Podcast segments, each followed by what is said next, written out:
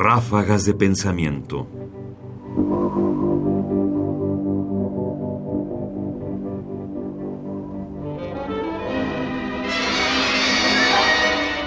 Filosofía de la ciencia. Nueva serie a cargo del profesor Alberto Escurdia. La ciencia medieval. El pasaje que estamos por escuchar pertenece a un programa de radio grabado por Fray Alberto Escurdia, entonces profesor de la Facultad de Filosofía y Letras de la UNAM y padre dominico, que había llegado a Radio UNAM justamente a hacer divulgación de la ciencia y de la filosofía, porque en buena medida ni una ni otra era exactamente algo claramente distinguido.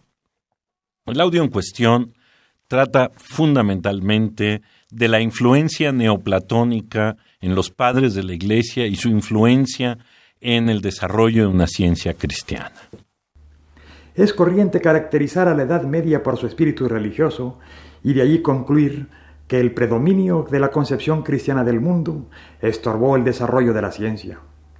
Para que esta aseveración resulte verdadera, es menester matizarla.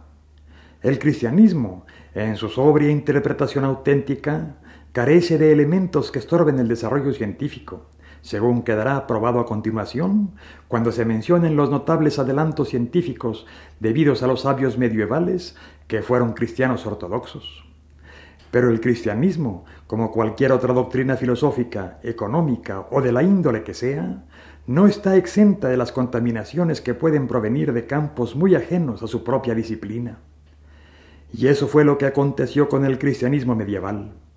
En efecto, los primeros teólogos cristianos, para exponer su doctrina religiosa, hubieron de echar mano del instrumental filosófico más adecuado a su empresa, y al efecto eligieron muchos de ellos el neoplatonismo, cuyos puntos de vista filosóficos se introdujeron subrepticiamente en el dogma cristiano, a pesar de que es claro que los teólogos que lo adoptaron sólo deseaban utilizarlo como instrumento expositorio como por ejemplo es el caso de Orígenes de Alejandría, quien debe ser considerado como uno de los fundadores de la teología cristiana. Ráfagas de pensamiento. El interés central de Escurdia, por supuesto, es probar que hay una ciencia cristiana medieval, algo que ha estado en disputa desde hace mucho tiempo, en que se negó todo avance científico durante la Edad Media, lo cual, por supuesto, es inexacto pero al mismo tiempo da lugar a esta reflexión que hace Escurdia.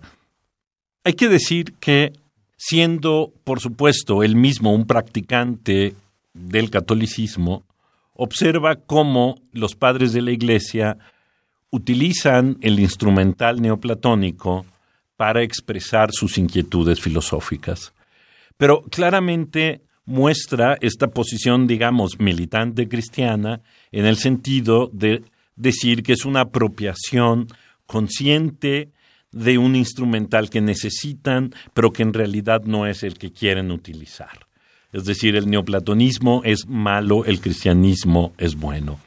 Es interesante ver y, observar esta posición militante eh, religiosa militante en una exploración filosófico-científica, porque marca claramente cómo en un momento de nuestra reflexión, no era fácil distinguir o requería una distinción que hoy no haríamos.